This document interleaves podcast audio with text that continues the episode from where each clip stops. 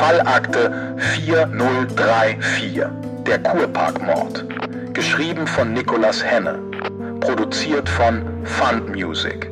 Für Kugelsicher, der Copcast der Polizei Hessen. Das Licht seiner Taschenlampe erstickte im dichten morgendlichen Nebel, der sich über den Kurpark gelegt hatte. Es schien, als wollte ihn diese Mauer aus weißem Dunst davon abhalten, weiterzulaufen. Mit jedem Schritt in den Nebel hinein versagte seine Lampe immer mehr, bis er kaum noch seine eigenen Hände erkennen konnte. Aber Thorsten ließ sich nicht beirren und rannte weiter. Durch den Kurpark hindurch, über den geteerten Rundweg, bis er ein metallenes Tor erreichte, das im spärlichen Licht seiner Lampe bedrohlich funkelte.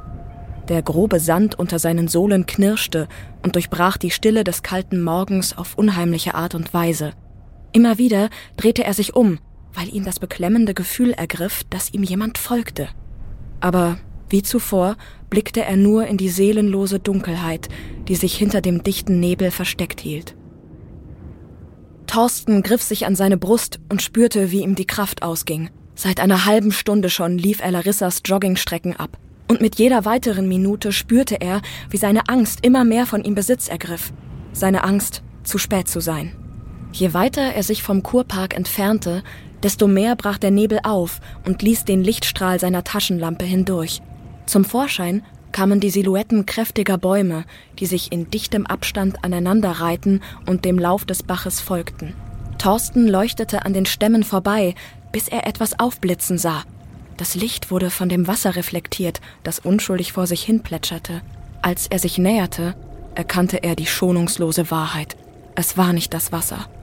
Eine Armbanduhr reflektierte das Licht, das seine Taschenlampe in die Dunkelheit auswarf. Eine Uhr, die an dem Handgelenk einer jungen Frau befestigt war, die geschützt und halb verborgen zwischen den Pfeilern einer kleinen hölzernen Brücke zu schlafen schien, den Kopf auf ihren blassen Händen abgelegt, ihre Beine angewinkelt und mit ihrer eigenen Jacke zugedeckt, mit der Jacke, die er gemeinsam mit Larissa gekauft hatte, die sie auch am heutigen Morgen trug, als sie die Wohnung verließ während er selbst, wie so oft, zu bequem gewesen war, um bei der eisigen Kälte das Bett zu verlassen.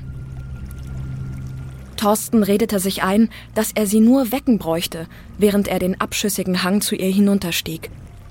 Er kniete sich neben den Körper seiner Verlobten und berührte ihre Schultern, um sie wach zu rütteln. Die Kälte, die von ihr ausging, ließ ihn aufschrecken. Vorsichtig drehte er ihren Körper zu sich, um ihr ins Gesicht zu blicken. Larissas Augen starrten ihn voller Panik an leblos, blutunterlaufen. Thorsten erstarrte und blickte fassungslos in ihr totes Gesicht. Ein letztes Mal beugte er sich zu ihr hinunter und gab ihr einen Kuss auf die Stirn. In dem Augenblick, als seine Lippen ihre kalte Haut berührten, brach seine Welt über ihm zusammen. Sein Schrei durchbrach die gespenstische Stille, die langsam den Geräuschen des morgendlichen Treibens wich. Gemeinsam mit dem Nebel, der sich hinter ihnen verzog und den Ort des Verbrechens freigab.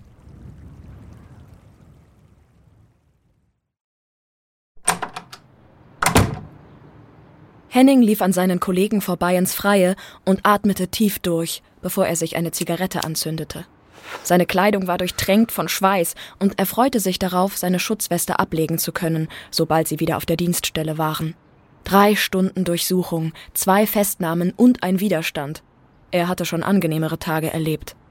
Kurz nach ihm folgte seine Kollegin Merve mit den spurensicher verpackten Beweisen in der Hand.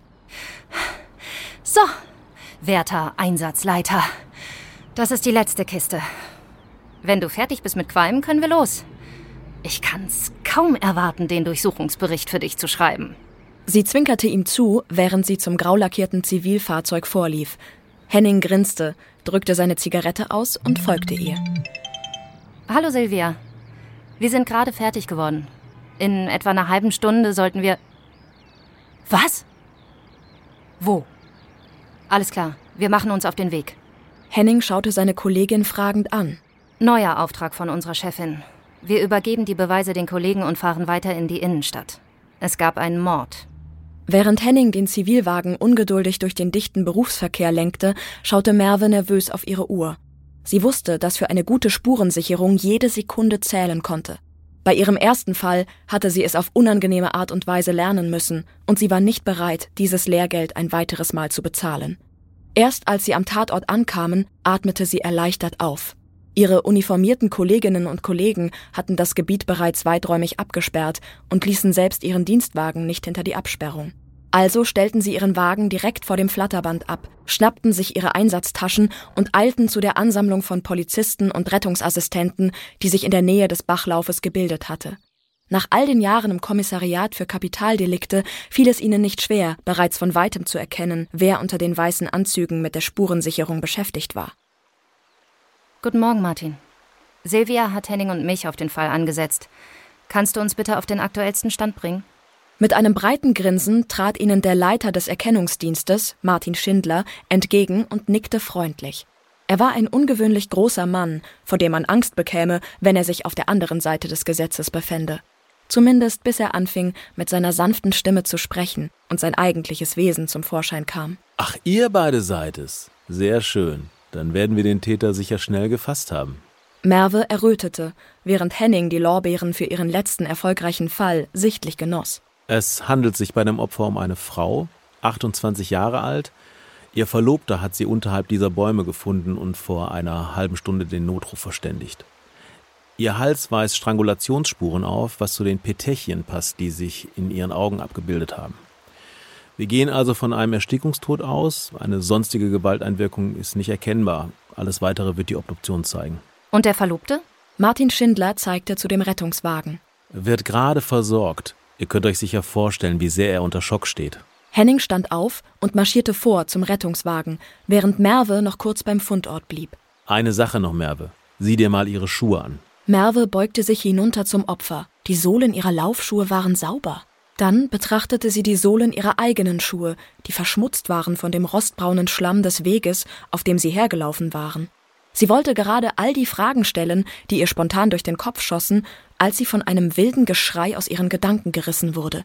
Henning kam ihnen kleinlaut entgegen, während die Rettungskräfte im Hintergrund versuchten, einen Mann zu beruhigen, der wild gestikulierend umherrannte. Entschuldige, ich weiß nicht, was passiert ist. Er, er ist einfach so ausgerastet. Wer ist das? Der Verlobte des Opfers, Thorsten Wenk. Merve kramte ihre Erinnerungen durch. Alle Fälle der vergangenen zehn Jahre, aber sie fand nichts. Und doch war sie sich sicher, dass es nicht das erste Mal war, dass ihr dieser Mann im Dienst begegnet war.